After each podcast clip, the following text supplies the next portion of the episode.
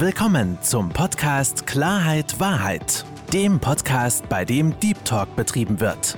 Mit Fabian Wirth.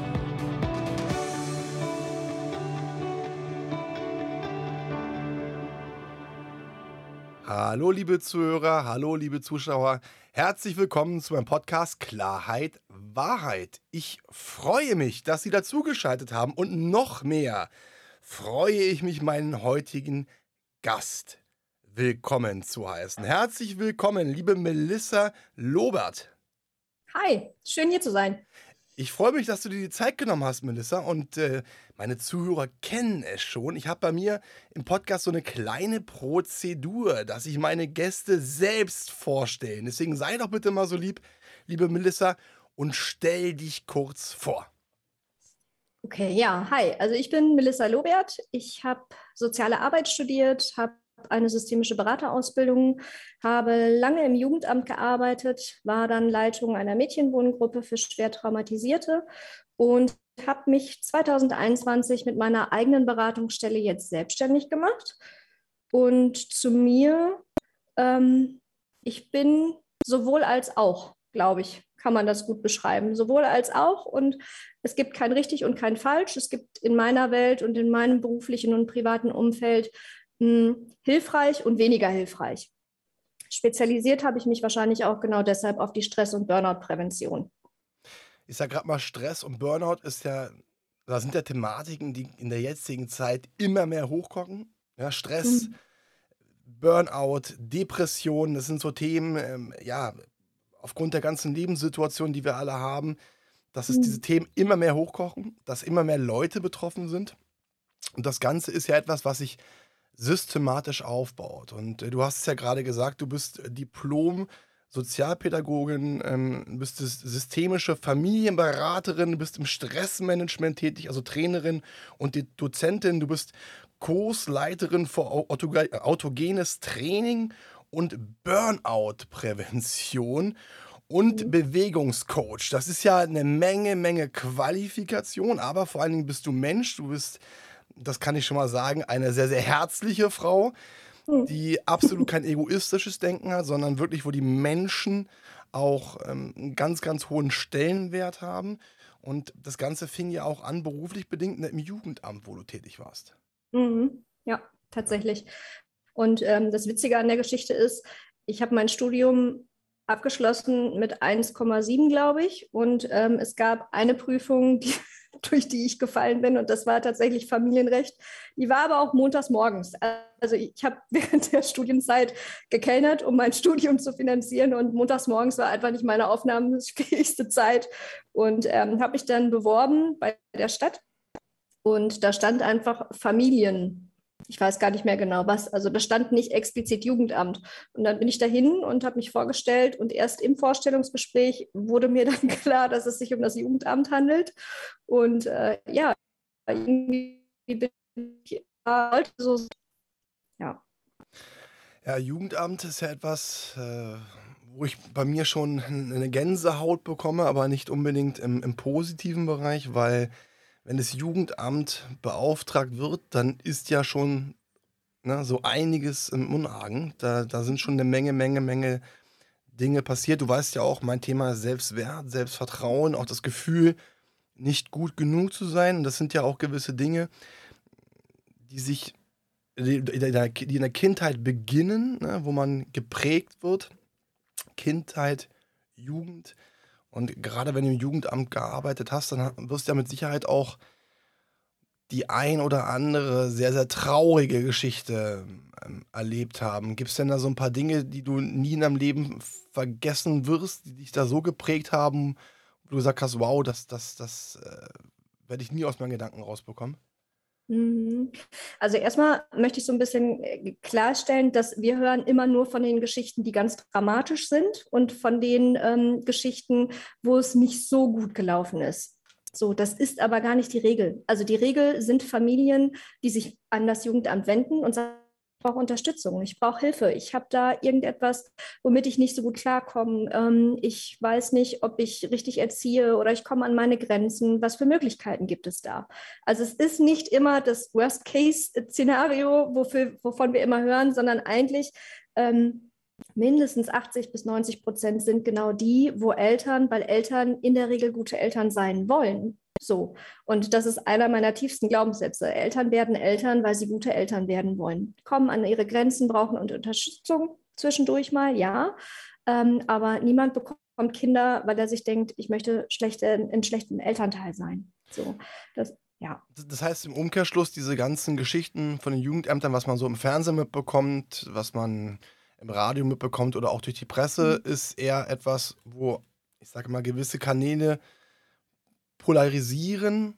Eigentlich kann man so sagen, also das höre ich jetzt aus deiner Aussage heraus, dass 80 Prozent der Eltern eher proaktiv agieren, weil sie wirklich ihren Kindern was, was Gutes tun wollen und merken, dass mit ihrer Art und Weise, mit ihrer Erziehung oder ihren Ideen sie nicht richtig weiterkommen. Habe ich das so richtig verstanden?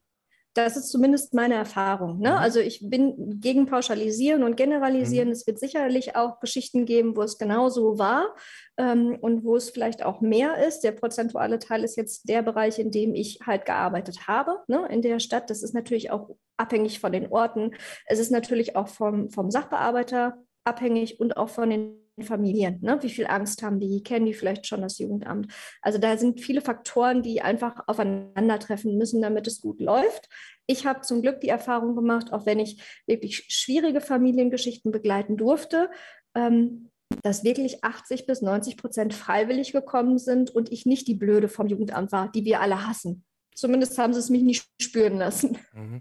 Das finde ich ja schon mal sehr, sehr, sehr schön, mhm. dass, ähm, dass die Eltern so proaktiv agieren, auch wirklich diese, diese Hilfe suchen und auch dementsprechend auch eine gewisse Dankbarkeit dann verspüren, weil du hast es auch gerade gesagt, also ich kann es mir auch nicht vorstellen, dass Eltern Eltern werden, um schlechte Eltern zu werden, sondern ja. dass Eltern werden aus Liebe, dass sie den Kindern Lieben schenken möchten, dass sie helfen möchten, dass aus den Kindern was wird, ob es jetzt beruflich ist oder aus dem Seelischen oder aus dem, ne, aus der, dem Bereich der Liebe. Und äh, das freut mich gerade zu hören, dass du das Ganze auch wirklich äh, für dich beziehungsweise was du erlebt hast, auch so, auch so ähm, darstellen kannst. Kannst du denn ähm, sagen, auch wenn du keine Freundin vom Pauschalisieren bist, gerade so hinsichtlich des, des Selbstwerts, Selbstvertrauen, gibt es dann, ist es eine große Thematik bei den, bei den Kindern, dass die dementsprechend auch reagieren? Oder was sind so die, die größten Kernpunkte, Kernpunkte ähm, im Bereich der Jugend, ähm, wo Eltern ein bisschen an die, an die Grenzen stoßen? Mhm. Also in der Regel sind es meistens Sachen, die von Generation über Generation weitergegeben werden. Ne? Ob das jetzt Gewalt oder eine Suchtproblematik oder vielleicht auch eine psychische Erkrankung ist ähm, oder halt nicht geliebt worden sein, nicht genug geliebt worden zu sein. Die ganzen Kriegsgenerationen, die es halt vorher gab, die konnten es nicht so und ähm, das gibt man ein Stück weit weiter. Ne? Und daraus resultieren dann Schwierigkeiten wie fehlendes Selbstwert, wie du beschreibst, oder aber auch ähm, erziehungsschwache Eltern, die es einfach nicht gelernt haben, also die kein, kein Modell hatten, von denen die abgucken konnten, wie funktioniert das denn? Wie kann ich denn vielleicht Grenzen setzen, ohne vielleicht körperlich oder verbal ausfällig zu werden? Das finde ich super interessant, weil wir wissen ja alle, dass diese Selbstwertproblematik aus der Kindheit kommt und du hast es auch gerade gesagt, dass gewisse Dinge weitergegeben werden. Mhm. Ich sage immer, gerade bei meinen Eltern oder unseren Eltern ist es ja so, dass ähm, auch die nicht ohne Grund so sind, wie sie sind, dass sie nicht ohne Grund so agieren, reagieren, wie sie es tun, sondern weil sie selbst geprägt worden sind. Und dementsprechend ist es ja auch wichtig, diesen Kreislauf zu unterbrechen. Mhm. Wenn ich mir jetzt sozusagen das Ganze vorstelle und auch vorstelle, mit den, mit den Kindern zu sprechen, beziehungsweise mit den Eltern zu sprechen, dann ist es ja nicht nur so, dass die Kinder auf eine gewisse Art und Weise abgeholt werden müssen, um auch dazu zu lernen, sondern die Eltern auch. Das heißt, diese, ich sag's jetzt mal vorsichtig, diese Therapie mhm. geht ja vor allen Dingen dann speziell den Eltern, weil die Eltern ja diejenigen sind, die das Ganze weitergeben. Das heißt im Umkehrschluss, auch wenn es sich ums Jugendamt handelt, ist es ja auch so, dass dann die Eltern in Verantwortung genommen werden und auch dass dann den Eltern auch eine gewisse Art von Therapie, ich sag's jetzt mal, verschrieben wird? Oder wie läuft das Ganze ab?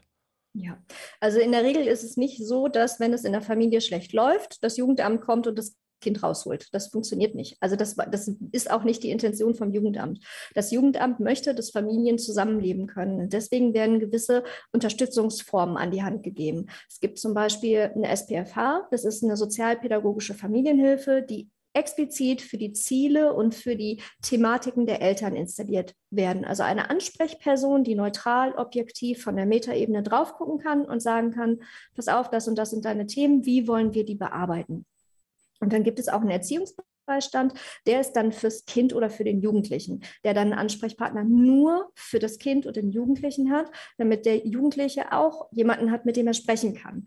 Und darum geht es darum, das alles miteinander so zu vernetzen, dass sich alle Beteiligten in der Familie wohlfühlen. Es geht ja auch so ein bisschen darum, man kann sich das vorstellen wie ein Mobile. Wenn man an einer Seite zieht, verändert sich automatisch alles. Und in der Regel ist es gut, wenn man von beiden Seiten arbeiten kann, Ne? Ähm, man versucht aber in der Regel die Eltern als erstes mit ins Boot zu holen, weil die halt Eltern sind und die haben die Verantwortung und die wollen ja für ihr Kind das Beste. Die wollen für ihr Kind das Beste, definitiv. Aber wie ist es denn eigentlich? Weil, was ich festgestellt habe, dass das viele Menschen immer gerne, ich sage jetzt mal gewisse Probleme, ich hasse das Wort, aber in dem Fall passt es, gewisse Probleme bei anderen sehen, bei ihren Kindern sehen wenn es aber um sich selbst geht, beziehungsweise diese Selbstreflexion vollzogen werden muss, wo mhm. auch erkannt wird, Mensch, also ich glaube, ich bin der ausschlaggebende Punkt, dass mein Kind so reagiert, wie es reagiert, dass es auf eine gewisse Art und Weise verhaltensauffällig ist. Wird mhm. es denn von den Eltern auch angenommen und äh, reflektieren sie sich auch oder ist es dann auch teilweise nicht nur so, dass sie sagen, also wir haben damit gar nichts zu tun, unser Kind ist es, weil das wäre eigentlich das, was ich fast vermutet hätte. Mhm. Also wenn es so ist, dann ist es ja auch erstmal ein Schutzmechanismus. Ne? Also wenn die Eltern direkt sagen, ich bin es nicht, ähm, repariere mein Kind. Das kann sein, dass Eltern mit dieser Intention kommen. Ähm, wenn man mit den Eltern aber arbeitet und wenn man die Eltern als Eltern abholt und denen nicht Böswilligkeit unterstellt, sondern einfach sagt, ey, ich bin da, um dir zu helfen, ich will dich abholen. Also für dich ist die Situation ja irgendwie auch nicht cool. Du hast da ja auch keinen Bock drauf, wenn die Schule ständig anruft oder wenn der Kindergarten ständig anruft und sagt, Theater, Stress, mach, tu. Ähm, du möchtest ja auch eine schöne Familienzeit haben. Dann ist es in der Regel so, dass die Eltern mitarbeiten. So sind da auch Menschen. Ne? Und ähm, natürlich Definitiv. guckt keiner gerne dahin, was scheiße läuft. So, also ne, das ist natürlich schmerzhaft und das ist natürlich auch kein schönes Gefühl, jetzt dahin zu gucken, ähm, was nicht so gut läuft oder wie du sagst, Problem. Ne? Ähm, Sozialpädagogen und systemische Familienberater gucken eher dahin, was läuft gut und potenzieren das. Also die mhm. sagen dann, wo sind deine Fähigkeiten, wo sind deine Stärken, was, wovon kannst du mehr machen, damit es dir und deiner Familie noch besser geht. Und das ist so ein bisschen weg vom Problem hin zu so. Lösungen und zu der Selbstwirksamkeit, wieder aus der Opferrolle raus und zu sagen, ey, ich habe es in der Hand, ich kann was dafür tun, dass es meinem Kind gut geht. Das finde ich so großartig, gerade dieses, und dafür stehe ich auch, nicht problemorientiert zu denken, sondern lösungsorientiert, weil es gibt für 99 Prozent eine Lösung, äh, die man finden kann oder auch einen Weg, den man gehen kann, um aus einer gewissen Problematik herauszukommen. Und das finde ich äh, gerade schön. Melissa, ich habe am mhm. Anfang auch gefragt, ähm, ob es so Geschichten gibt, ähm, die, die hängen geblieben sind. Ich möchte diese Frage ganz gerne zurückziehen, ähm, bewusst zurückziehen, weil ich es gerade so schön finde, dass 80 bis 90 Prozent der Eltern, was du gerade so beschrieben hast, proaktiv agieren, dass, dass ähm, sie wirklich Hilfe suchen, was ich großartig finde. Übrigens auch das zeichnet Stärke aus, sich Absolut. Hilfe zu suchen und zu sagen, ich komme hier nicht weiter, bitte helft mir weiter. Das, das freut mich gerade vom Herzen, das bringt mein Herz zum, zum, zum, zum Lachen. Das finde ich mhm. schön und deswegen möchte ich jetzt auch gar nicht äh, weiter diesen, ich sag jetzt mal, diesen, diesen populistischen Weg gehen, den wir aus, dem, aus der Medienlandschaft kennen, wo ins Negative geguckt wird sondern ich äh, würde oder möchte da gerne weiter fortfahren im, im, Positiven, weil wir sind ja auch beide nicht hier, um irgendwie in Problemen zu wälzen, sondern um Lösungen zu finden. Und das war jetzt sagen deine, deine erste Station, wo du, wo du tätig warst. wo du ähm, Familien weitergeholfen hast, du hast Eltern weitergeholfen, du hast ähm, Kindern weitergeholfen, du hast vor allen Dingen, und das finde ich eigentlich auch das Schönste, du hast Kindern auch eine gewisse Zukunft möglich gemacht, weil wenn das Ganze so weitergelaufen wäre, dann ist die Wahrscheinlichkeit, dass daraus eine gesunde Zukunft entsteht, relativ gering. Und dann ging das Ganze ja bei dir weiter ne, in die, eine Erziehungsberatungsstelle. Was kann man sich denn unter Erziehungsberatungsstelle so vorstellen? Also das, da schwirren mir jetzt mehrere Gedanken durch den Kopf, deswegen sei da mal so lieb bitte und hol uns diesbezüglich ab. Also eine Erziehungsberatungsstelle kann ich auch jeder Familie empfehlen, auch Jugendlichen. Ähm, es gibt kostenlose in jeder Stadt. Und das ist im Prinzip das niedrigschwelligere Angebot vor dem Jugendamt. So, da können Eltern erstmal anonym hingehen, ohne dass das Jugendamt ähm, darüber informiert wird und sich Tipps holen und sich äh, mal austauschen, sich mal reflektieren, mal nachfragen, hm, ähm, ist mein Kind denn vielleicht irgendwie auffällig oder ist das nur die normale Pubertät? Elternproblematiken, wir ziehen nie an einem Strang. Ne? So, äh, wie können wir das vielleicht auflösen? Oder ähm, Testungen. Man kann auch Kinder testen, eine IQ-Testung, Leserechtschreibschwäche, äh, Dyskalkulie. Dafür sind Erziehungsberatungsstellen in jeder Stadt auch einfach frei zugänglich für jede Eltern, für jedes Elternpaar, für Jugendliche. Das heißt, äh, gerade was jetzt Kinder betrifft, kann es auch sein, dass gewisse ja, Schwächen, ob es jetzt Rechtschreibschwäche ist, ähm, auch dafür sorgen kann, dass der Selbstwert in den Keller geht, beziehungsweise dass, dass sie deswegen auch verhaltensauffällig werden. Aber es kann auch genau das Gegenteil sein. Es gibt ja auch, wie sagt man das, hochbegabte Kinder oder ich glaube, so ist der Fachbegriff dafür. Hochbegabung, dass sie auch in gewissen Bereichen sich auch gelangweilt fühlen mhm. und sich dann dementsprechend auch verhaltensauffällig sind. Ne? Also auch das finde ich, finde ich, finde ich eine tolle Sache.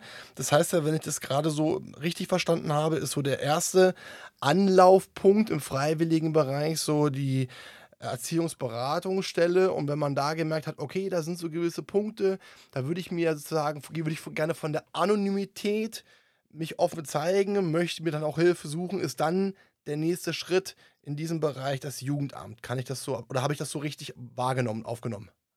Genau, und dann kann man dabei auch begleiten. Ne? Also wenn man dann in der Erziehungsberatungsstelle ist und ein gewisses Kontingent an Stunden abgelaufen hat und merkt, hm, der Bedarf ist doch noch ein bisschen größer, weil der Transfer von der Beratungsstelle in den Alltag nicht funktioniert, dass man dann die SPFH, wie vorhin beschrieben, benötigt, dass die in den Haushalt kommt. Ähm, dann kann man gemeinsam einen Termin mit dem Jugendamt machen. Das wäre dann damals, also ich habe beide Stellen ja bespielt. Ich würde dann angerufen werden, wäre dann zu einem Gespräch dazugekommen und dann hätten wir ganz entspannt darüber gesprochen, wo sind denn die Themen, wo sind denn die Ziele, wo ist der Bedarf. Ne? Mhm. Und dann hätte man die Hilfe ähm, festgeschrieben. Ja, also ich äh, muss ganz ehrlich sagen, äh, das ist eine andere Wendung, als die ich sie vermutet habe. Also mir war gar nicht bewusst, wie viel eigentlich für, für Eltern gemacht wird. Das finde ich das großartig, das freut mich höre aber auch daraus, dass natürlich auch eine gewisse Proaktivität ähm, der Eltern ähm, ja, von, von, von, von Bedarf ist, weil ne, die Hilfe ist da, der Arm wird ausgestreckt. Das Einzige, was man halt machen muss, ist halt die Hand zu nehmen und die Hilfe anzunehmen. Und das finde ich doch eine, eine, eine, eine schöne Sache, ähm, die mich persönlich freut, weil, weißt du, ich sage immer, ich habe selbst keine Kinder, aber ich sage, äh, Kinder äh, ist, ist, der größte Schatz, den wir alle haben. Das ist unsere Zukunft. Ja, und ich finde, dass jedes Kind das Anrecht hat, eine kindgerechte Jugend zu haben, um auch später die Chance zu bekommen, ein gesundes, erfüllendes Leben zu führen und nicht, dass in der Kindheit genau das auf eine gewisse Art und Weise zerstört wird. Und dementsprechend finde ich es auch wichtig, dass da Hilfe gegeben wird. Und ähm, gerade weil ja auch es viele, viele Kinder gibt und die gemobbt werden, die, die, die, weißt du, die sich klein fühlen, die auch aufgrund dieser Problematik, die du geschildert hast, ne, dieses Hamsterrad. Großeltern haben es erlebt, haben es an die Eltern weitergegeben, Eltern haben es an, ans eigene Kind weitergegeben.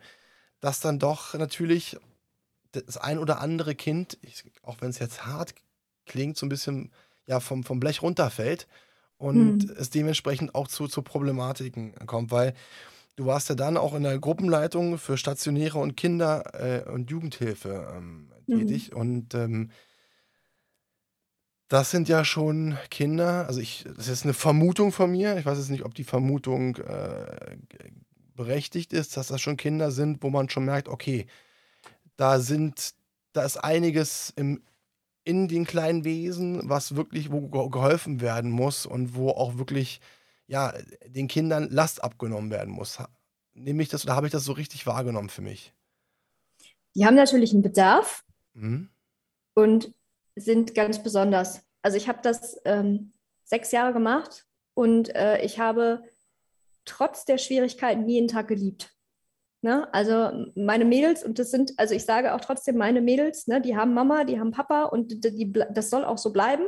Ähm, aber die haben mir mindestens genauso viel gegeben, wie ich denen geben durfte. So. Und ähm, es war so schön zu beobachten, wie manche Mädchen gesunden durften. Ne? Ähm, ohne den Kontakt zu den Familien, zu den Eltern zu verlieren, weil das war uns in der Gruppe immer ganz, ganz wichtig, weil die Eltern sind ein Teil und die bleiben ein Teil. Ob die das jetzt ähm, hilfreich machen, nicht hilfreich, ob die querschießen, ob die nicht querschießen, es sind die Eltern. Und wer sind wir, dass wir den Kindern dann die Eltern wegnehmen? Bei uns waren es jetzt auch Jugendliche. Das heißt, da, muss, da hatten wir nicht so einen großen Schutzauftrag an der Stelle wie vielleicht bei einem Kleinkind. Ne? Ähm, aber es war mit die dankbarste Aufgabe und wirklich viel, woran ich wachsen konnte und durfte. Und ich habe auch heute noch zu den erwachsenen Mädchen, die wirklich erwachsen sind mittlerweile. Eine hat schon ein Kind und hat mich äh, schon in der Beratungsstelle hier besucht mit dem Kind ähm, würde ich nicht missen wollen. Ja, es ist einfach, einfach nur so schön. Es ist ja, also du gibst Liebe und du bekommst Liebe. Und klar, du bist nicht die Mama, aber ich äh, hätte jetzt so ganz salopp gesagt, du bist die große Schwester für, für, für, die, für die Kids, für die mhm. Mädels. Mhm. Und äh, das zeichnet dich ja auch aus und vor allem die Arbeit, die du geleistet hast, obwohl ich glaube ich, das Wort Arbeit bei dir streichen würde und das fast mit Leidenschaft ersetzen würde, weil du ja deine Leidenschaft da wirklich die ist, den Kids, den Jugendlichen zu helfen, sie, wie hast du so vorhin schon gesagt, äh, zu Endproblemen, wie hast, es, wie hast du gesagt, die Probleme zu lösen, du hast so einen schönen, schönen Begriff. Zu gesunden. Zu gesunden. Mhm. Finde ich, find ich ein, eine wunderschöne Ausdrucksweise, zu gesunden und dann vor allen Dingen auch zu sehen, dass diese, diese Arbeit, dieses, dieses Herz, was du reingesteckt hast, dass das was gebracht hat. Ne? Und dass diese, aus diesen Jugendlichen, aus den Kids, gesunde Menschen geworden sind, die, die sich, ich sage immer, befreit haben, weil das ist ja wirklich eine, eine Befreiung. Jeder, der, der selbst in gewissen Lagen steckt, weiß, wie sich das anfühlt, wenn man auf einmal ja, dieses, ne, dieses, diesen, diesen Druck wegbekommt, dass man sich selbst findet, dass man selbst merkt, wer man ist und auch zu sich findet. Wie so ein, wie so ein, ein, ein, ein Schmetterling, der sich entpuppt hat. Ne? Wo vorher eine Raupe war, dann gab es diese Phase, äh, wo äh, mhm. diese Umwandlung und dann auf einmal dieses, dieses Freiheit. Und das, das freut mich gerade und äh, deswegen Hut ab vor dem, was du geleistet hast mit den Mädels, aber natürlich auch die anderen Menschen, die äh, tagtäglich mit, mit Jugendlichen, mit, mit Kindern arbeiten und denen helfen, helfen finde ich, ja, es ist, es ist in, in Geld nicht aufzuwiegen. Ja, muss man einfach mal ganz klar sagen. Und ähm, dementsprechend, ja, äh, Hut ab. Ich freue mich, dass es solche Menschen wie dich gibt, die sich wirklich, ja, die Zeit nehmen, das Herz nehmen, um sowas zu machen. Großartig. Ja, also ich glaube schon, dass ich einen kleinen Teil dazu beitragen durfte, wobei die Stärke natürlich aus den Kindern und aus den Jugendlichen gekommen ist. Ne? Wenn man sich Familiengeschichten so anhört, ähm, mit den Möglichkeiten, die man selber hat, und dass man dann da steht und denkt, wie konnte dieses Kind das überleben? Also wie konnte es daran nicht zerbrechen? Natürlich gibt es auch schwierige Familiensituationen, aus denen die gekommen sind. Natürlich wollen alle Eltern gute Eltern sein, aber die Realität sieht nun mal so aus, dass es auch Gewalt, Missbrauch, ne, dass es ähm, psychische Erkrankungen gibt, die es den Eltern einfach nicht ermöglichen. So. Und dass man dann da steht und denkt, krass, hättest du diese Stärke? Ich weiß es nicht. Da bin ich voll und ganz bei dir. Ähm, also auch die Kids, das ist der Wahnsinn, was die für Stärke haben. Was ich aber auch festgestellt habe bei mir oder auch bei anderen, ist ja so, dass du in der Kindheit, Jugend sehr, sehr viel mitnimmst und dass das Ganze also auch erst später in gewissen Situationen zum, zum Vorschein kommt, weil wir waren alle mal Kinder. Ne? Wir kennen ja alle mhm. diesen, diese wunderbare Aussage links rein, rechts raus, äh, dass das biologisch gesehen nicht funktioniert, so gearbeitet das Gehirn nicht, das, das wissen wir beide. Das mhm. weiß man aber als Kind nicht. Und deswegen meine Frage auch, auch für die Zukunft betrachtet, weil wenn du jetzt als Jugendlicher, sag ich jetzt mal, rausgehst, ab 18-Jähriger, ich sag mal, jung Erwachsener, dann denkt man natürlich, man hat gewisse Dinge komplett verarbeitet, merkt aber auch zukünftig oder in einer, in einer gewissen, nach einer gewissen Zeit, oh, da kommt wieder was hoch. Ist es denn auch so, dass, ich sag jetzt mal, diese Menschen, die dann auch ja, als, als Erwachsene entlassen werden, auch weiter betreut werden, dass ihnen auch weiter eine gewisse Hilfe gegeben wird oder wie läuft das Ganze ab? Ja, also es gibt ähm, dann wieder den quasi den Erziehungsbeistand, ne, mhm. der dann installiert werden kann, also ähm, eine Hilfe von außen, die dann den Alltag nochmal so ein bisschen managt. Ne? Wenn du also eine, aus einer Wohngruppe kommst, kannst du auch ambulant betreutes Wohnen haben, dass du zum Beispiel eine Wohnung hast und dann kommt ähm, zwischendurch der Pädagoge nochmal vorbei. Du kannst ähm, dich an die Erziehungsberatungsstelle wenden, du kannst einen gesetzlichen Betreuer beantragen. Das heißt, wenn du mit den ganzen rechtlichen Sachen ein bisschen überfordert bist, und wenn du die Bürokratie alles noch nicht so kannst, ähm, gibt es jemanden, der das mit dir gemeinsam machen kann. Der wird dann gerichtlich bestellt, es wird dann geprüft, ob du den Bedarf hast und damit hast du dann auch nochmal wieder jemanden an deiner Seite, der Finanzen, Bürokratie, Anträge stellen, ne? alles ähm, ja einfach mit dir gemeinsam meistert, bis du es kannst. Mhm. Das ist natürlich jetzt die Bürokratie. Gut, die wissen wir in Deutschland. Dafür ist Deutschland da bekannt. Da komme ich an meine Grenzen. Ja, ja, Bürokratie ist was ganz, ganz Großes, aber ich meinte eher nicht den bürokratischen Bereich, ich meinte eher den mhm. psychischen Bereich, weil klar, wir können gewisse Dinge verarbeiten, beziehungsweise wir können Dinge vergessen, wir können uns auf eine gewisse Art und Weise auch am Anfang befreien, aber das, was dann im Unterbewusstsein auch wirklich ist, was sich verankert hat, das kommt ja dann meistens erst später zum Vorschein. Und darauf war meine Frage auch eher bezogen. Also ähm, äh, gerade Jugendliche, die viel erlebt haben, ist es dann so, dass mal mit denen auch der Kontakt gesucht wird, dass das Gespräch gesucht wird oder ähm, werden die dann komplett entlassen und dann nach dem Motto einmal weg und dann war es das Ganze. Wie, äh, wird den mhm. weiter, auch wenn die weiter betreut, auch auf diese Art und Weise? Ja, also wenn der Bedarf da ist, wenn der Jugendliche, junge Erwachsene das möchte, ähm, dann bespricht man das gemeinsam mit dem Jugendamt und dann ist man wieder bei der Bedarfsermittlung. Was steht da an? Was brauchen die? Mhm. Ähm, wenn es nur einen kurzen, relativ überschaubaren Zeitraum gibt, dann bleibt das Jugendamt drin. Wenn es eine langfristige Sache ist, dann gibt es einen weiteren Träger, der mit installiert werden kann, der dann langfristig dafür sorgt, dass dann die Sachen weiterlaufen, so wie sie weiterlaufen sollten. Mhm. Wenn es eine psychische Erkrankung gibt, gibt es auch ähm, ambulant betreutes Wohnen für psychisch Erkrankte. Das ist nochmal was Spezielles. Und da gibt es dann auch, also es muss geguckt werden, was ist wirklich der Hilfebedarf des jungen Erwachsenen und wie kann man den ähm, gut nähren und wie, wie ähm, über welchen Zeitraum ist das? Mhm. Das finde ich dann schon mal gut, dass die auch nicht alle, also alleine gelassen werden und dass man äh, sie auch auf eine gewisse Art und Weise auch zeigt, dass man da ist und sie auch Hilfe bekommen können. Mhm. Nun ist es ja so, dann hast du für dich gesagt, nach einer gewissen Zeit, okay, jetzt ist Cut.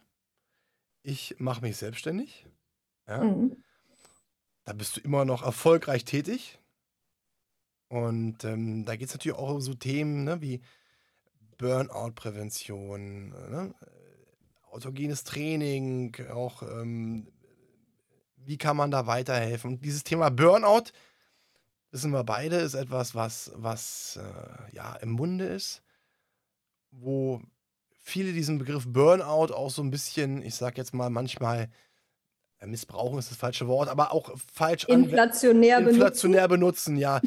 ähm, äh, kannst du mal ganz kurz einfach mal erläutern, erklären, was ist denn eigentlich genau ein Burnout? Mhm. Burnout ist erstmal keine anerkannte Krankheit nach dem ICD-10. Es gibt ja diesen ICD-10 und da steht dann drin Depression, wenn du das und das und das und das und das hast über den und den Zeitraum, dann hast du eine leichte, mittelschwere oder schwere Depression. Bei einem Burnout ist das nicht so. Es gibt noch keine Klassifizierung und deswegen ist es halt so schwammig, weil irgendwie jeder sagen kann, hm, ich habe einen Burnout oder es könnte ein Burnout sein und ähm, da, also wenn man das Gefühl hat, dass man einen Burnout haben könnte, dann sollte man sich auf jeden Fall in ärztliche Hilfe begeben und das einfach auch mal testen lassen. Ne? Es gibt Testverfahren, wo man genau gucken kann, individuell gucken kann. Bist du betroffen und welche Unterstützungsform brauchst du? Ein Burnout entsteht nicht von heute auf morgen. Du kannst einen Burnout haben über zehn Jahre und trotzdem so weit funktionieren. Das, das ist ein Prozess, aber was sind denn so genaue Anzeichen, Anzeichen von einem Burnout?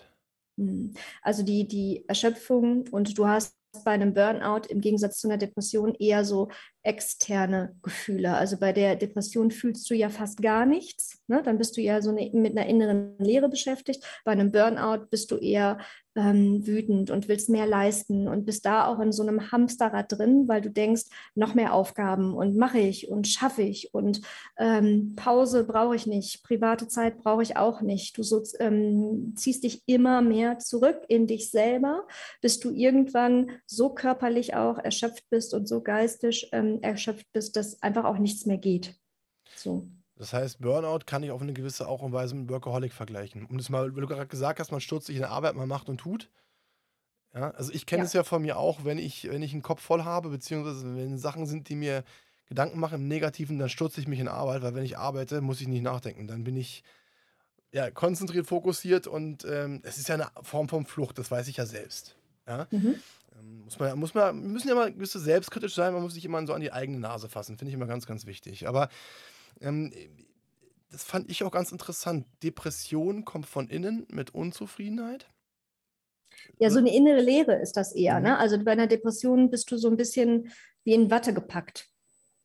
So. Ich kenne es von mir, weil ich, ich bin oder war depressiv. Also insofern mhm. weiß ich, wie das ist. Das ist halt so eine, ja, ich sag mal, Leere trifft es ganz gut.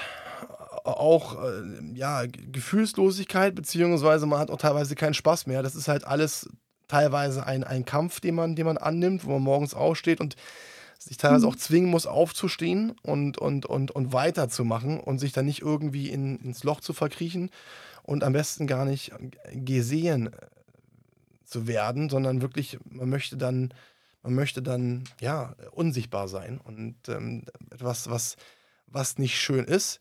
Es gibt ja auch verschiedene Arten von Depressionen. Es gibt ja auch viele Menschen, äh, die sind depressiv, da sieht man es gar nicht, weil Depression wird ja immer, ne, heißt ja immer, man ist depressiv die Menschen, die immer nur traurig sind. Hä? Äh, ich bin jemand, ich habe extrem viel gelacht, aber was nach außen dargestellt worden ist, heißt nicht immer das Gleiche, was im Inneren ist. Also ich hatte so eine, mhm. so hat, wurde es mir damals attestiert, versteckte Depression. So, so wurde es mir, wurde es mir gesagt. Ähm, mhm. Wie gesagt, man wird es ja auch nie richtig los, sondern man lernt damit umzugehen und, und äh, kann, wenn es gewisse Phasen gibt, auch dementsprechend auch was dagegen tun, beziehungsweise was für sich tun, damit gewisse Dinge dann auch nicht passieren. Ja? Das ist ja ein Auf und Ab, wie immer im Leben und kann was dagegen tun. Gerade beim, beim Burnout, ne? Äh, dieses, dieses Erkennen, äh, gibt es denn da irgendwelche Warnsignale, die auf mhm. einen zukommen? Weil ähm, ich weiß es von mir, man will teilweise gewisse Dinge nicht sehen. Man verdrängt das. Wir Menschen sind ja auch Verdrängungskünstler. Aber mhm. was gibt es denn beim Burnout so für, für Signale, wo du sagst, Mensch, das sind so die Punkte, wenn, wenn die, wenn die kommen, dann sollte man sich langsam mal darüber Gedanken machen, wirklich mal in ein professionelles Gespräch zu gehen. Mhm. Also unabhängig, ob es jetzt ein Burnout oder eine Depression ist, wenn es einem selbst nicht gut geht, wenn man in den Gefühlen abgestumpft ist oder Freudlosigkeit spürt, also im Qualität ist, wenn man schlecht rauskommt, wenn man sich zurückzieht, ist das für mich ein Indiz zu sagen oder sich die Frage zu stellen, will ich so leben? Also es ist ja meine Lebenszeit, es ist meine Lebenszeit, die abläuft mit so einem Gefühl, mit so einer Situation. Und ich würde mir, ich würde jedem raten, dann loszugehen und zu sagen, ich kläre das mal eben ab, ich gucke, ob ich was brauche oder welche Möglichkeiten es gibt. Je früher ich interveniere, desto einfacher komme ich aus diesem Loch auch wieder raus. Weil ich kann natürlich in einer recht entspannteren Situation besser neue Methoden lernen, als wenn ich wirklich am Boden liege. Ne? Also ich weiche der Frage ein bisschen aus, weil es gibt nicht das Warnsignal. Mhm. Jeder reagiert immer so ein bisschen anders. Und ähm, ja, dafür stehe ich einfach auch, dass ich sage, immer individuell, was brauchst du? Wie sieht es gerade bei dir aus? Möchtest du so leben? Manche sind gerne Workaholic und manche brauchen das. Wenn ich denen das wegnehme, ohne dass sie mir das geben wollen, das ist auch nicht, also sind ja alle erwachsen. Weißt du? Wir sind so. Hundertprozentig alle erwachsen, aber gerade weil wir erwachsen sind, können wir auch über erwachsene Dinge sprechen.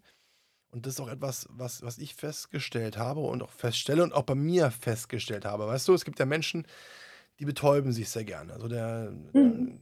nicht umsonst werden gewisse Dinge konsumiert, damit man auch gewisse Dinge, die man spürt, hat auch im wahrsten Sinne des Wortes betäubt. Weißt du, der eine der oder die eine trinkt, der andere äh, nimmt äh, Drogen, äh, der andere macht Sport, der andere, ähm, äh, weiß ich jetzt nicht, ist ein Workaholic und ich habe zum Beispiel, und ich habe mal gegessen. Also ich habe mir gewisse Glücksgefühle äh, durch ähm, Süßigkeiten geholt. Auch das ist mhm. ja eine Form von Betäubung, weil das Gehirn merkt sich das Ganze.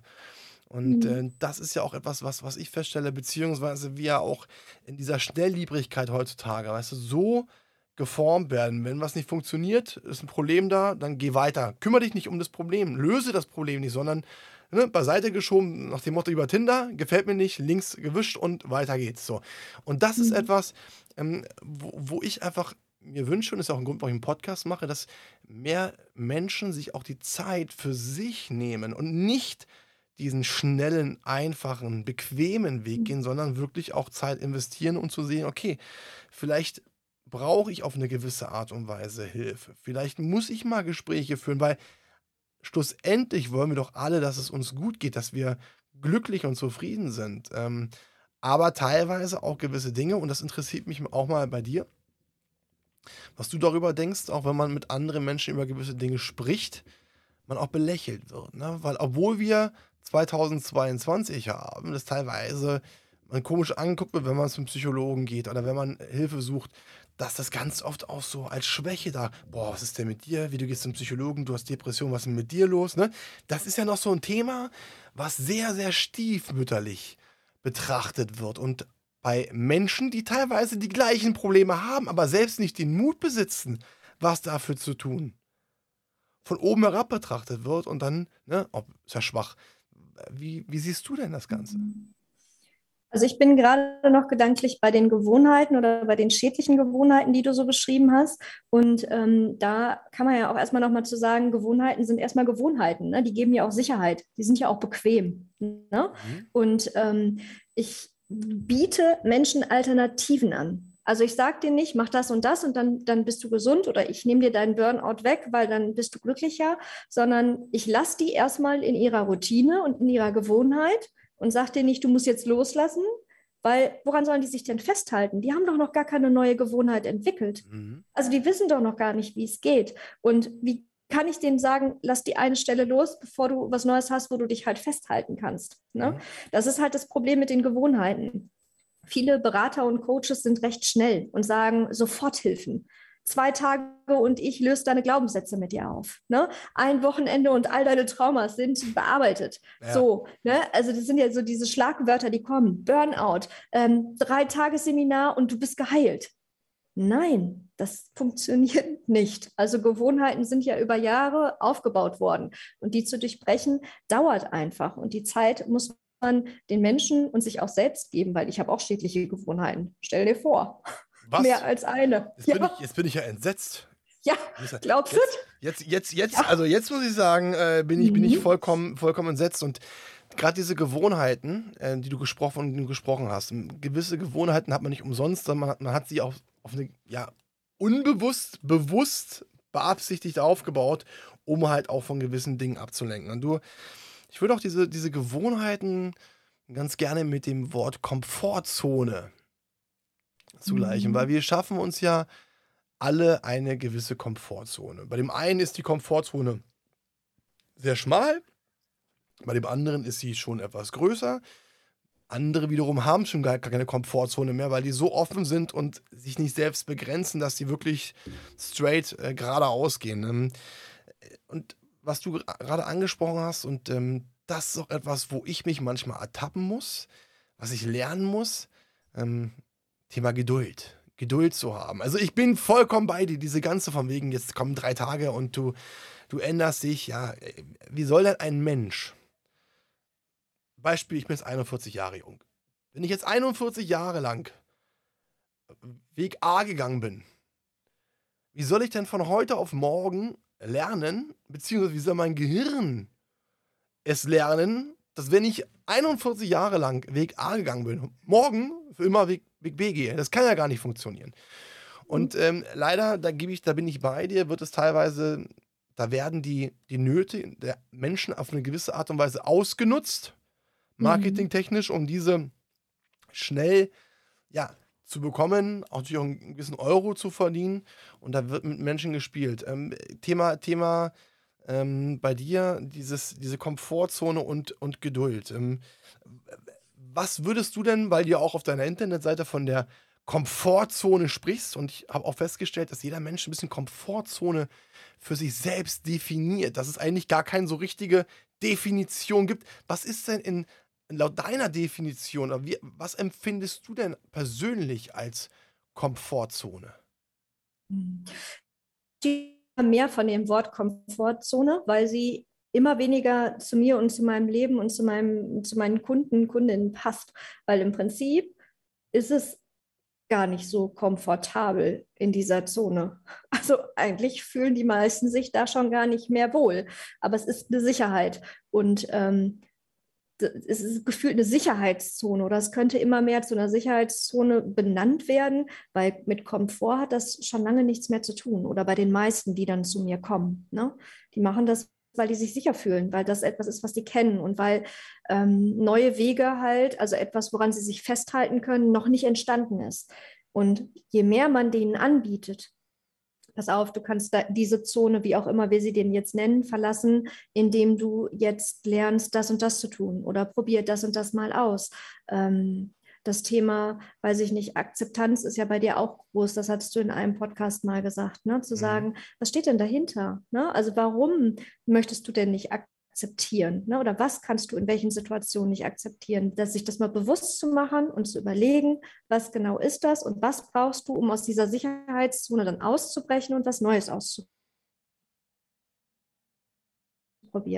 Und deshalb bin ich ein Fan von dieser Individualität, weil ich gucke immer, was braucht der Mensch, der mir gerade gegenüber sitzt? Was ist sein Thema? Was sind seine Fähigkeiten? Was sind seine Ressourcen? Worauf kann ich bei dem zurückgreifen? Woran kann ich andocken? So ein von in drei Tagen hast du deinen Burnout geheilt. Ähm, das kann nicht funktionieren. Das Einzige, was passiert, ist, dass die Leute kommen und danach maßlos enttäuscht sind, wieder nicht geschafft. Alle haben es geschafft, weil es kommt keiner und sagt, mir hat der Kurs nicht geholfen. Da trauen die Leute sich ja gar nicht. Mhm. Und dann sitzen die zu Hause und sagen, boah, alle haben es geschafft, nur ich wieder nicht. Glaubenssatz, ich schaffe es nicht, wieder bestärkt. Wieder, wieder bestärkt, so ist es. Und vor allem, ja. du hast was sehr, sehr Interessantes gerade gesagt.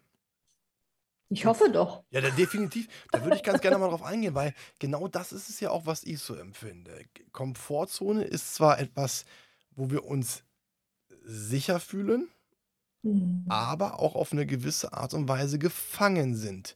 Wir, ne? Das ist ja, weil äh, diese Komfortzone, äh, beziehungsweise diese Begrenzung, so würde ich es mal sagen, ähm, haben wir, weil sie uns auch auf gewisse Art und Weise entweder vorgelebt worden ist oder, wie du es gerade auch gesagt hast, durch gewisse Sätze, durch gewisse Erziehungsmaßnahmen, äh, mhm. durch Glaubenssätze auch bei uns in den Kopf gepflanzt worden sind. Und auch das ist etwas, was man erstmal lernen muss, zu verstehen. Alleine dieser Lernprozess zu, zu merken und zu spüren, warum reagiere ich eigentlich so? Weil das haben viele Menschen so Fragezeichen im Kopf. Ne? Warum reagiere ich so? Mhm. Wenn mir einer das und das sagt, warum, was, warum rege ich mich auf? Wo man sich normalerweise denkt, ich bin doch da entspannt. Wie kommt das? Und das ist ja auch ein ganz, ganz wichtiger Punkt, dieses Aufarbeiten. Ne? Aus, diese, aus diesen Fragezeichen, die man im Kopf hat, auch Ausrufezeichen zu machen, zu verstehen, weil erst wenn man es verstanden hat und ich weiß, wo das Problem liegt, kann ich dafür eine Lösung finden. Wenn ich es vorher aber nicht weiß oder es mir nicht bewusst ist, kann ich dementsprechend auch nicht hinarbeiten. Du hast es vorhin auch gesagt, Orientierungspunkt. Wenn ich nicht mhm. weiß, wo ich hinlaufen muss, laufe ich kreuz und quer. Mhm. Was passiert dann? Es entsteht eine Unzufriedenheit. Und genau das ist ja das, äh, was mhm. du gerade beschrieben hast. Und deswegen finde ich das auch so wichtig. Und wenn man unzufrieden ist, unglücklich wird, was passiert? Der Stress wird höher. Mhm. Auch da bin ich wieder bei sowohl als auch. Manche mhm. brauchen das Warum. Also manche müssen wissen, woher kommt dieser Glaubenssatz, um ihn zu bearbeiten. Manche brauchen den nicht. Manche brauchen nur Alternativen, wie sie anders arbeiten können. Ne? Also es, ähm, ich nutze da gerne das Beispiel von, wenn eine Schale runtergefallen ist und die ist kaputt, können wir uns jetzt gerne lange darüber unterhalten, wer sie kaputt gemacht hat.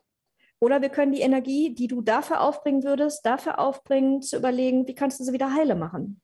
So. Ne? Also es gibt, deswegen sagte ich von Anfang an, ich bin sowohl als auch. Also ich gucke immer, was mein Gegenüber gerade braucht, um den Stress zu minimieren oder nicht ins Burnout zu geraten. Finde ich, find ich eine gute Sache, weil wir, all, wir Menschen sind alle unterschiedlich. Das ist ja genau so ein Punkt. Das heißt, diese, diese ganzen, es gibt ja, du manchmal diese Pläne, mach den und, oder geh dem und dem Plan nach, dann wird das und das sein. Nein, funktioniert nicht, weil wir sind alles verschiedene Menschen, wir haben alle verschiedene Charaktere, wir haben alle eine unterschiedliche Geschichte, wir reagieren ganz unterschiedlich drauf. Das heißt, es muss hier wirklich individuell geguckt werden. Wie ist dieser Mensch?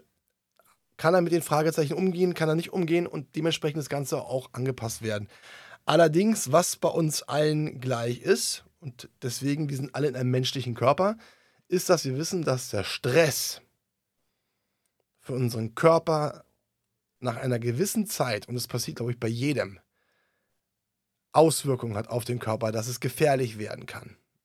Mhm. Ja? Und das ist etwas, was viele, viele Menschen wissen, aber erst darüber nachdenken, wenn sie selbst was erlebt haben. Das ist mhm. ja auch mhm. eine gewisse Menschlichkeit. Wir merken erst dann, wenn uns etwas fehlt, wenn wir es nicht mehr haben. Und gerade das Thema Gesundheit. Weißt du, Geld kommt und geht, aber Gesundheit ist etwas, wenn das einmal weg ist, ist das Ganze vorbei. Und dementsprechend, genau die Zeit müssen wir uns bewusst werden. Du hast es vorhin so schön gesagt, ne? Zeit nicht verplempern, sondern aktiv werden, mhm. machen, wirklich das Ganze wertzuschätzen. Auch diese Wertschätzung ist in der heutigen Zeit aufgrund der Schnellliebrigkeit, aufgrund des Stresses, aufgrund der Gedankenlosigkeit, wo wir uns auch teilweise ablenken, etwas, was immer mehr baden geht. Mhm. Das Spannende ist ja, ähm, wenn ich meine Präventionskurse gebe, frage ich meine Teilnehmer und Teilnehmerinnen immer, was ist Stress für dich? Mhm. So. Und in der Regel kriege ich ausschließlich negative Antworten. Druck, Stress, Termine, E-Mails, Lautstärke, pubertierende Kinder, nerviger Ehemann, nervige Ehefrau. Also das ist dann so Stress. Stress ist aber eine normale körperliche Reaktion, eine ganz natürliche Reaktion auf eine angenommene oder reale Gefahrensituation. Das ist nichts Dramatisches. Es ist sogar was Tolles, weil unser Körper stellt damit Hormone bereit und sagt, kämpfen oder fliehen. Dafür brauchst du Adrenalin und andere Hormone. Mehr passiert erstmal nicht. Stress ist das, was du daraus machst. Und so. Genau, mhm. deswegen differenziere ich für mich auch zwischen positivem und negativem Stress. Weil positiver Stress ist zum Beispiel für mich meine Podcasts, so, weil ich mache das Ganze ja im, im, Privaten. Das ist ja, äh, manch einer denkt ja, ich sitze den ganzen Tag. Nein, ich äh, mache das immer, immer abends. Wir sitzen ja auch seit 19 Uhr jetzt hier äh, gemeinsam zusammen.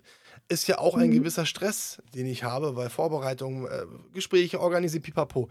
Aber wenn man dann fertig ist, das Ganze aufgenommen hat, ist es ein unglaublich schönes Gefühl und vor allen Dingen, und da bin ich auch sehr glücklich drüber, und das ist auch positiver Stress. Es hat mir einfach eine Menge gegeben. Seitdem ich das Ganze mache, bin ich, mhm. das bin ich stolz drauf, für mich so extrem gewachsen, dass es etwas sehr Positives für mich hat. Das heißt, was du gerade schon gesagt hast, Stress an sich oder dieses Stressgefühl ist etwas, wo wir eigentlich glücklich sein können, dass wir das im Körper haben. Ansonsten könnten wir zum Beispiel in gewissen Situationen, wo wir in Gefahr sind, auch nicht so reagieren, wie wir es tun würden, wenn wir dieses Stresshormone nicht hätten. Genau, so sieht es aus. Und es gibt tatsächlich die zwei Formen. Es gibt den positiven, also den Eustress, den du gerade beschrieben hast. Und das bedeutet einfach, du hast genug Fähigkeiten, Fertigkeiten und Ressourcen, um die Anforderungen gut zu überstehen. So, das heißt, du hast die Technik, du bist entspannt, du hast vorher was gegessen, getrunken, du weißt, wie die Technik funktioniert. Wir haben einmal kurz telefoniert, du weißt also, was auf dich zukommen kann. Positiver Stress. So, ne? Dann gibt es aber noch den Distress und das ist der negative Stress. Und der würde bedeuten, dass du halt nicht die richtigen Fähigkeiten und Fertigen hast, um die Anforderungen jetzt gut zu meistern. Das heißt, das Internet fällt aus, ich bin total unsympathisch, fall dir ständig ins Wort, ähm, mach irgendwie mein komplett eigenes Ding. Ähm, du hast vielleicht noch nichts gegessen, da, du hast noch nichts getrunken, dein Gehirn, die Synapsen, das funktioniert alles einfach nicht. Und das ist der negative Stress. Auch das, das ist vielleicht nochmal spannend zu unterscheiden. Ne? Und der richtig. positive Stress ist etwas, der bringt uns voran, der macht Wachstum, der ermöglicht uns persönlich ähm, zu reifen. Der Distress nicht, weil wir haben halt die Fertigkeiten nicht, die wir dann halt brauchen. Bin ich voll und ganz bei dir. Danke auch nochmal, dass du es nochmal genau aufgeklärt hast, weil das ist auch dieser, dieser Negativstress und das ist etwas, was ich auch kennengelernt habe. Aber seitdem mein Selbstwert sehr gesund ist, habe ich auch mhm. festgestellt, dass dieser Negativstress bei mir extrem gesunken ist, weil ich durch ein, meinen Selbstwert auch eine gewisse Souveränität gewonnen habe und durch die Souveränität auch über den Dingen stehe. Und wenn ich über etwas stehe, ja, was normalerweise sehr negativ assoziiert wird, aber im Bereich der Souveränität im Positiven, ja, mhm. aber wenn ich über etwas stehe, habe ich die Übersicht. Ich kann damit ja. umgehen und kann mich, kann dementsprechend auch agieren und das Ganze auch so nicht auf mich eingehen lassen, sondern ruhig das Ganze zu sehen. Nun habe ich eine ganz kurze Frage an dich, weil du bist ja auch Trainerin äh, für, und äh, für Burnout-Prävention. Mhm. Jetzt ist Prävention ein Wort, ja, was ja auch teilweise sehr negativ behaftet ist. Vielleicht kannst du mal ganz kurz ähm, erklären, was genau ist denn diese, diese äh, Burnout-Prävention? Also, äh, ne, du hast ja vorhin schon so gesagt, dieses von wegen, komm, mein Kurs, drei Tage, Cut und weg, gibt es nicht. Ist unrealistisch, mhm. bin ich vollkommen bei dir. Aber was ist denn genau diese Prävention? Vielleicht kannst du uns ganz kurz mal so abholen, auch wenn ich weiß, mhm. dass es keine pauschale Aussage gibt. Wie kann denn sowas genau aussehen? Mhm. Also ich lege in diesen Kursen den Grundstein den Grundstein, neue Perspektiven, neue Sichtweisen aufzumachen. Die richtige Arbeit haben die Leute, wenn die hier rausgehen. Mhm. So. Ähm, das sind krankenkassengeförderte Kurse, die kann man auch in jeder Stadt machen. Da muss man einfach bei Google einmal eingeben, Präventionskurse, Krankenkasse, die sind gefördert. Man kriegt sogar bis zu 80 Prozent ähm, von den Kosten wieder. Ne? Also nur nochmal Werbung für alle, die jetzt hören und denken, ich möchte was Gutes tun, in jeder Stadt möglich. Und ähm, da ist der Kurs dann 90 Minuten, acht Wochen lang. Also achtmal sehe ich die Leute und achtmal bearbeiten wir Themenkomplexe. Zum Beispiel, ähm, wie wichtig Ernährung zum, ähm, bei Burnout-Prävention ist, vergisst jeder. Ne? Hat keiner auf dem Schirm. Wenn ich meinem Körper die Vitamine nicht gebe, die er braucht, dann kann es sein, dass es in der Depression oder in einem Burnout endet. Das bespreche ich. Das bespreche ich so, dass ich das erkläre und sage, was passiert genau in deinem Körper, wenn du nur Junkfood isst. Ich bin wieder bei sowohl als auch. Es geht nicht darum, dass ich jetzt allen sage, äh, sieben Tage die Woche, 24 Stunden, bitte nur Obst und Gemüse, weil es Quatsch. So, ne? Mal ein Burger oder was auch immer, weil es lecker ist, weil ich da Bock drauf habe, ist genau richtig, weil das ist für meine Seele auch schön. Ne? Natürlich. Ne? So, und ähm, in der nächsten Woche bearbeiten wir zum Beispiel Zeitmanagement. Zeitmanagement heißt, wie organisiere ich mich denn? Was brauche ich, damit ich eine Struktur habe, damit ich vielleicht Prioritäten setze? Ne? Damit ich weiß, ähm, wenn ich vielleicht 20 Termine an einem Tag lege, ist die Wahrscheinlichkeit schon recht gering, dass ich es schaffe. Pufferzeiten einzubauen, vergisst auch fast jeder. Termin an Termin an Termin. Meeting, Besprechung, Mitarbeitergespräch, dann mache ich noch eine Konzeptarbeit, Mittagspause brauche ich nicht und dann wundern, dass es am Abend halt einfach gar nicht mehr geht. Mhm. Die Woche drauf ist es dann vielleicht ähm, Zeitmanagement hatten wir Glaubenssätze auflösen. Ne? Welche Glaubenssätze hast du? Welche können denn jetzt gerade für dich so relevant sein, dass wir die mal umformulieren in eine Affirmation? Hattest du auch in einem Podcast erwähnt, ne? Mhm. dass du ein Fan davon bist. Und auch da geht es nicht darum, dass ich sage, ihr kommt jetzt 90 Minuten hier hin und dann ist der Glaubenssatz aufgelöst ist. Dafür sein und wie kannst du sie in deinen Alltag integrieren? Wann kannst du sie nutzen? Und dann ist vielleicht die Mutter, die zu Hause ist, ähm, morgens um 5 Uhr stehe ich alleine auf, trinke meinen Kaffee und kann das dann, dann da machen. Der Jugendliche, der dabei ist, der sagt, auf dem Schulweg, äh, wenn ich im Bus sitze. Also immer individuell mit den Leuten, die dann mir gegenüber sitzen, passend in deren Alltag. Finde ich auch ganz, ganz wichtig und entscheidend, auch dieses Thema Struktur. Ähm, bei mhm. vielen, also viele Menschen. Es gibt den einen oder anderen, der hat so ein bisschen mit Struktur ein Problem, weil er sich auf eine gewisse Art und Weise kontrolliert fühlt. Ich finde mhm. aber Strukturen, gesunde Strukturen, aber auch kleine Zielsetzungen für den Tag ganz, ganz wichtig. Ähm, warum? Weil gerade wenn, wenn mein Selbstvertrauen im Keller ist, wenn mein Selbstwert im Keller ist und ich stelle mir kleine Aufgaben. Fängt damit an, wenn ich morgens aufstehe, dass ich mein Bett sofort mache. Hört sich für den mhm. einen oder anderen wahrscheinlich komisch an, aber für den Kopf ist es so, ich habe mir eine Aufgabe gestellt, wenn ich morgens aufstehe, ich mache mein Bett. Auch wenn es für den einen vielleicht auch Überwindung kostet. Ja, wir sind alle mhm. unterschiedlich. Aber ich habe für mich schon mal das erste Ziel erreicht. Und genau das ist etwas, was mich persönlich glücklich macht, weil ich mir was vorgenommen habe. Und ich habe das Ganze umgesetzt. Da, da, weißt du, da klopfe ich mir auf die Schulter und sage, großartig, ich habe es geschafft. Es ja? gibt doch nichts Schöneres. Es gibt doch nichts nichts Schöneres und deswegen finde ich das ganz, ganz wichtig, auch mit dieser Struktur, weil mhm. was ich auch festgestellt habe, ist äh, auch Struktur, auch ein gewisses Ziel setzen, weil Ziele ist ja auch so, so ein Punkt, wenn ich mich mit Leuten unterhalte, oh, Ziele, oh nee, das macht mir Druck, wo ich auch merke, dass auch das Wort Ziel bei vielen Menschen sehr negativ behaftet ist. Für mich mhm. ist das Wort Ziel sehr positiv behaftet. Warum? Weil es für mich ein Orientierungspunkt ist. Wenn ich weiß, dass ich da hinkommen möchte, wenn ich, dann habe ich eine gewisse Sicherheit, weil ich weiß, wo ich mich lang bewegen muss, weil ich kann gewisse Dinge dafür tun, um da hinzukommen. Ähm, wie, wie gehst du denn mit dem Wort Zielen um? Ja, ich glaube, das ist das Problem, dass äh, viele ähm, Ziel als negativ behaftet empfinden, weil sie meistens ihre Ziele nicht erreichen. Ja, so, ja. Ne? Das ist dann, ab Montag fange ich an. Nach Silvester höre ich auf zu rauchen. So, ne? Also das sind ja dann diese Sachen, ähm, wo ab Neujahr, ab Montag, ab dem ersten, ne? Und es ziemlich unklar ist. Also da kann ich nur jedem raten, sich die Smart-Methode mal anzuschauen. Die Smart-Methode hilft dir, dein Ziel so zu definieren, dass du es auch erreichen kannst. Also das Smart steht dann, also S für spezifisch. Also was genau ist mein Ziel? Was will ich? Also wenn ich dann zum Beispiel sage, ich möchte abnehmen, reicht nicht. Wie viel möchtest du abnehmen? In welchem Zeitraum? Also so dieses Spezifische rauszuarbeiten, mhm. damit es einfach klar ist. Mhm. Das M steht dann für messbar. Also wie kann ich messen, ob ich mein Ziel langsam erreiche? Das A für attraktiv. Also ne, das Ziel muss mein Ziel sein. Wenn mein Freund mir jetzt sagt, pass auf, Schnecke, äh, mit fünf Kilo finde ich dich aber toller und das gar nicht mein Ziel ist, dann werde ich daran nicht arbeiten. Nee. So, Ne? So, dann, dann lasse ich das sein. Dann esse ich wahrscheinlich noch den Burger mehr, weil ich, weil ich frustriert bin. So, das R steht für realistisch. Ähm, wenn ich sage, ich möchte abnehmen, kann ich nicht sagen, oh, in einem Monat möchte ich 30 Kilo abnehmen. Das wird auch nicht funktionieren. Und das T für terminiert, wann habe ich mein Ziel erreicht?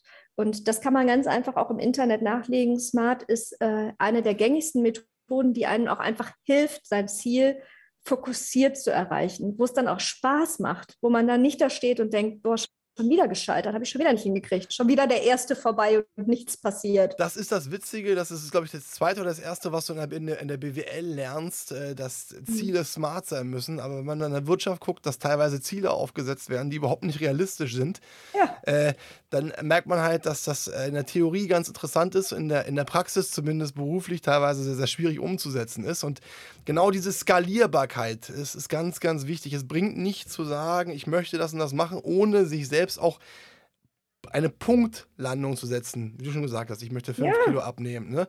Ähm, und vor allen Dingen auch dabei probieren, einen gewissen Spaß zu entwickeln, weil es gibt nichts Schlimmeres, wenn man, für, wenn man sich quält, wenn man, wenn man, wenn man, wenn man, äh, ja, dieses, diesen morgens aufstehen und sagt, oh, ich habe schon gar keinen Bock mehr, so, sondern wirklich und auch da ist es wichtig, diese Teilerfolge. Ne? Wenn ich ein Oberziel mhm. habe, was muss ich machen ums Oberziel? Ich muss das Zwischenziel, Zwischenziel, Unterziel.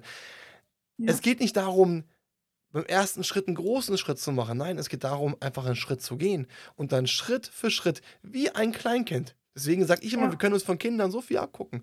Wie ein Kleinkind, was kleine Schritte macht, kleine Schritte. Und diese kleinen Erfolgserlebnisse, und deswegen war das gerade eine ganz, ganz, ganz wichtige Aussage von dir, wo du gesagt hast, ja, die meisten mögen keine Ziele, weil sie immer durch Ziele, weil sie Ziele selbst nicht geschafft haben.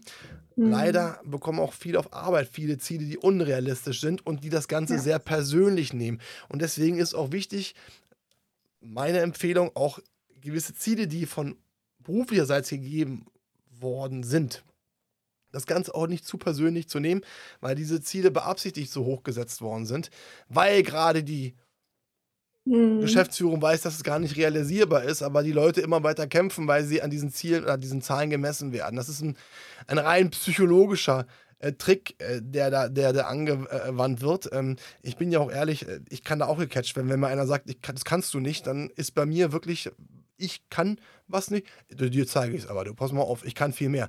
Ähm, und das ja. ist etwas, wo wir, wo wir, wo wir alle ähm, gecatcht werden. Deswegen auch dieses Thema Ziele, ein wichtiges Thema, Melissa. Ne? Und das ist ja, merke ich jetzt auch gerade wieder, das hat alles miteinander zu tun. Ne? Diese Ziele, ja. Druck.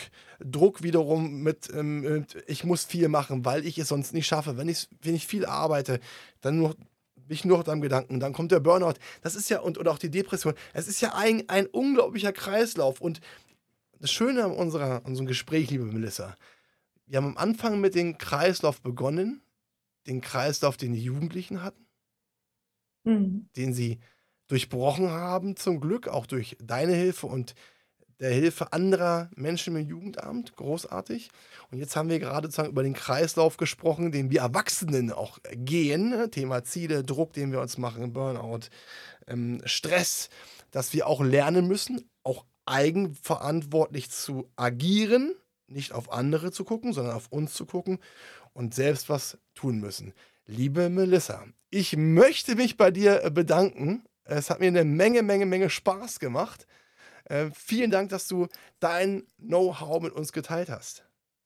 Ja, ich fand es auch schön. Danke, dass ich da sein konnte und dann dir gleich nochmal einen schönen Abend und entspann dich gut, ne?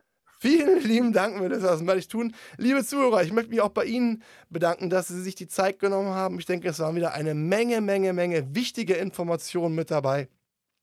Auf diesem Weg nochmal mein Dankeschön und last but not least das Wichtigste, bleiben Sie bitte gesund. Das war Klarheit Wahrheit, der Podcast mit Fabian Wirth. Für weitere Folgen abonniert den Podcast-Kanal und lasst eine Bewertung da.